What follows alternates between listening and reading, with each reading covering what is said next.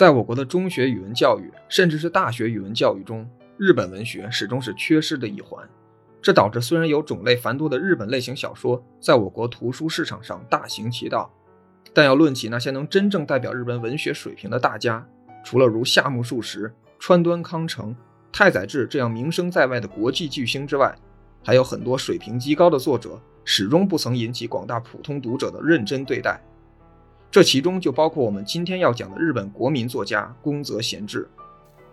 二零零零年，朝日新闻发起了一千年里最受欢迎的日本文学家的投票，结果头像被印在一千日元纸币上的夏目漱石不出所料的高居榜首，次席则被世界上第一部长篇小说《源氏物语》的作者子师部摘下，季军则是广大历史小说爱好者所熟知的司马辽太郎。另外，如中国读者熟悉的芥川龙之介排名第五，太宰治排名第七，社会派推理小说的开创者松本清张排名第八，诺贝尔奖获得者川端康成排名第九，他的忘年交三岛由纪夫则排名第十。但对中国读者来说，这份榜单里面有一个可能会显得有些陌生的名字，那就是高居第四的宫泽贤治。在日本，宫泽贤治可谓家喻户晓，但在中国。尽管他的很多作品已经有了中文版，但他的名气比起村上春树、东野圭吾这样的流行作家来说，还是差了太多。这不能不说是个遗憾。我想，这也许跟大家习惯性的把宫泽贤治定位为一位儿童文学作家有很大的关系。但实际上，宫泽贤治远没有这么简单。大家好，我是斯坦。本期思想进化现场，就让我们聊一聊这颗日本文学在中国的遗珠——宫泽贤治。以及他的最高杰作《银河铁道之夜》。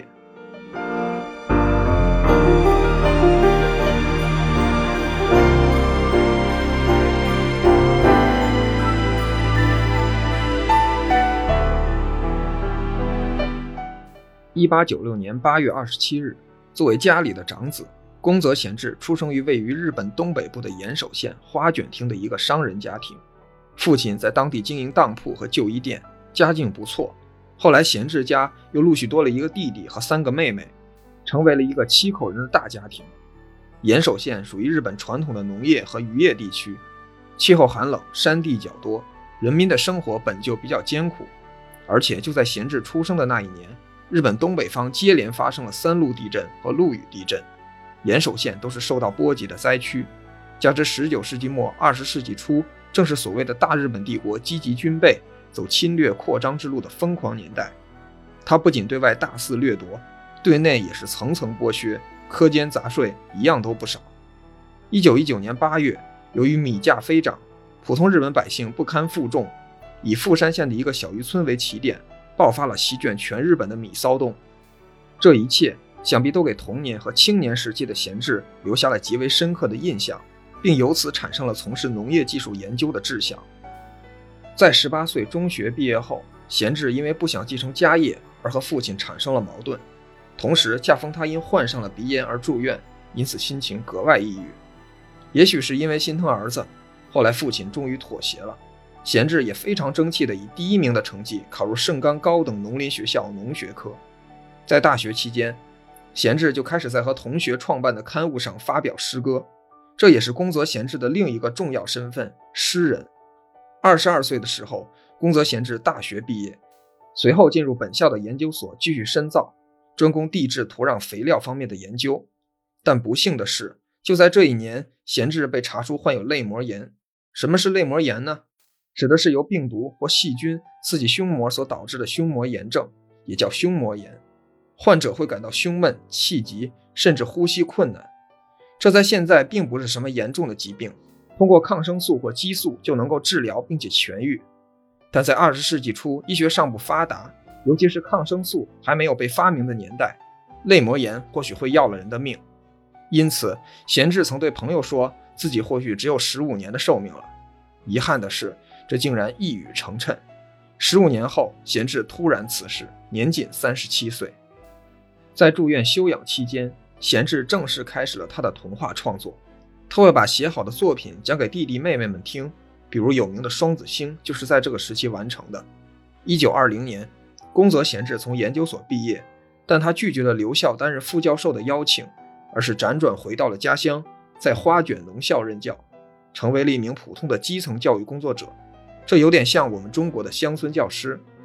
值得纪念的是，在这一年十二月和次年一月的《爱国妇人》杂志上，闲置的名作《渡过雪原》发表了，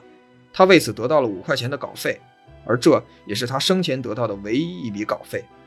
接下来，在一九二二年，闲置二十六岁的时候，发生了一件对他影响极大的事件，那就是他最喜爱的妹妹敏因病去世了，年仅二十四岁。对此，他十分悲痛。并于次年独自乘火车前往北海道和南库页岛旅行，同时创作了《诀别的早晨》《无声痛哭》等一系列诗歌，来抒发他对妹妹的思念之情。就像许多生前默默无闻的作家一样，宫泽贤治的作品除了上面提到过的那一篇《渡过雪原》外，始终没有得到过什么关注。即使是这一篇成功发表的《渡过雪原》，也没有引起多大的波浪。于是，在妹妹敏去世后，他干脆自费出版了诗集《春雨修罗》和童话集《要求过多的餐馆》，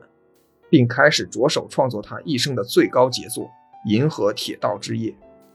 银河铁道之夜》这篇小说，严格来说是一部未完成的作品，在宫泽贤治生前先后留下了四个版本的原稿，但人们普遍以最后一个版本为定稿。在宫泽贤治去世后的一九三四年，《银河铁道之夜》才首次出版。一九八三年由曾村博改编成漫画，并之后于一九八五年和二零零六年两度被改编成动画电影。一九九六年，为纪念宫泽贤治诞辰一百周年，著名作曲家久石让创作了同名专辑《银河铁道之夜》。同时，贤治的传记动画片《贤治之春》上映。除此之外，还有更多的数不尽的文学、动漫、电影和音乐作品受到了这篇名作的启发，在以各自的方式向他致敬。那么，《银河铁道之夜》到底讲述了一个怎样的故事呢？说起来，这是一个悲伤中带着光明的故事，就仿佛寂静无垠的夜空中闪烁的群星一样，让读者在故事背后巨大的悲痛中感受到一丝美好的希望。故事的主人公乔邦尼是一个懂事的孩子，他的母亲卧病在床，姐姐住在别人家，父亲则长期外出未归，他需要靠送牛奶。和在印刷厂当排字工来补贴家用，因此经常因为工作的太劳累而在课堂上困得打瞌睡，回答问题时脑子也会突然一片空白，还要常常承受同学们对自己父亲的嘲笑。这一天是半人马座节，乔邦尼难得能够出去玩上一会儿，但除了好友康帕内拉之外，以扎内利为首的其他同学依旧对他冷嘲热讽，撇下他到河边去参加灯会。这让乔邦尼十分伤心，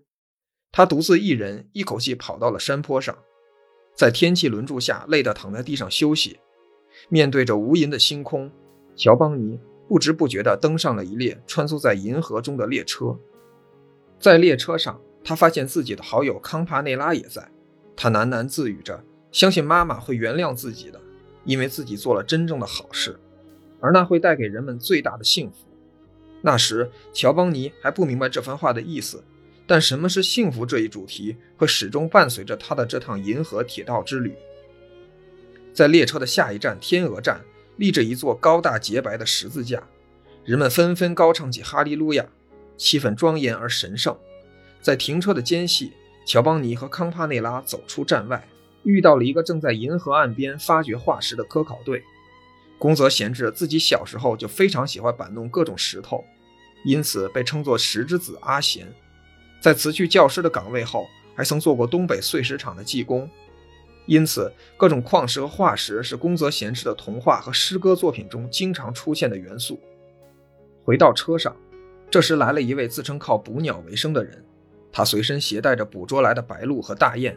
但那些白鹭和大雁就如同点心一样，可以随时掰下来吃。在下一站，捕鸟人跑到旷野上，一群白鹭飞来，他伸开双手，等待着一只白鹭落在他的头顶上，然后用手一抓，便把白鹭塞进了口袋里。而其他顺利落地的白鹭，则像是融化了一般，同银河的沙子融为一体了。接下来，车上又来了一位青年教师和在他身边的一男一女两个孩子。青年教师告诉他们，自己乘坐的船因为撞上了冰山而沉没。而为了让其他人有逃生的机会，自己和孩子们选择了牺牲。一路上，乔邦尼和康帕内拉还遇到了各种各样奇妙的景象，乔邦尼也在不断的思考着什么是幸福。列车最终抵达了南十字站，人们在哈利路亚的歌声中纷纷走下列车，奔向了另一个高大神圣的十字架。现在车上只剩下了乔邦尼和康帕内拉两个人，他们望着车外的原野和远方的梅带星云，探讨着到底什么是幸福这个问题。乔邦尼发誓说。不论怎样，两个人要永远在一起，要为了大家的幸福努力下去，即使像蝎子那样浴火百次也在所不辞。但不知什么时候，康帕内拉突然间也不见了，乔邦尼顿时难过的痛哭起来。这时，乔邦尼醒了，他也不知道刚才发生的一切是真实还是梦幻。他跑下山丘，发现人群中一阵骚动，原来扎内利在船上游玩的时候不小心掉进了河里。而康帕内拉为了救他，奋不顾身的也跳进了河里。扎内利获救了，但康帕内拉却不见了踪影。已经过去四十五分钟了，没救了。康帕内拉的父亲说道：“他和乔邦尼的父亲也是好友。他说前一阵子收到了乔邦尼父亲的信，他就要回来了。”乔邦尼的内心百感交集，只有他知道康帕内拉到底去了哪里，而对他来说。又是否已经知道了所谓的幸福到底是什么呢？讲到这里，听众们应该已经明白了，这趟银河铁道之旅其实是一趟死亡之旅。它的起点天鹅站，也就是北十字，以及终点南十字，都暗示了这一点。对于这趟旅途中乔邦尼和康帕内拉遇到的各种各样的人物，不同的人会有不同的解读。但我认为大家可以暂时不要理会这些。我希望每个读者都能够沉浸到宫泽贤治创造的世界中去，在心中去感受那个纯洁美丽的世界，同时也和乔邦尼一样问问自己，到底什么是幸福呢？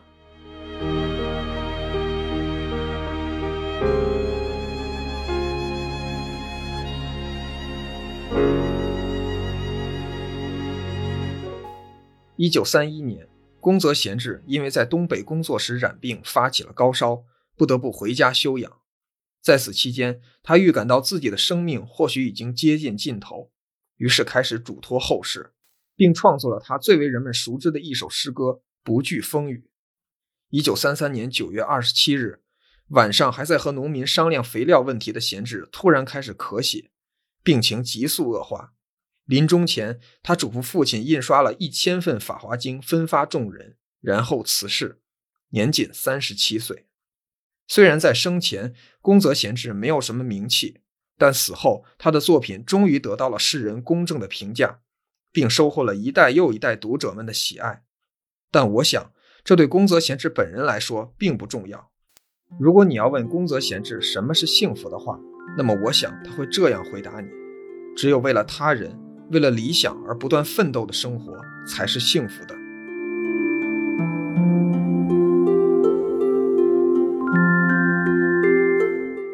在节目的最后，让我们听一听由宫泽贤治作词作曲的《寻星之歌》。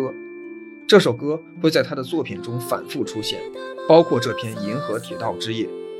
逃跑计划的夜空中最亮的星中有这么一句歌词：“我祈祷拥有一颗透明的心灵。”和会流泪的眼睛，我认为宫泽贤治做到了。感谢大家的收听，我是斯坦，咱们下期再见。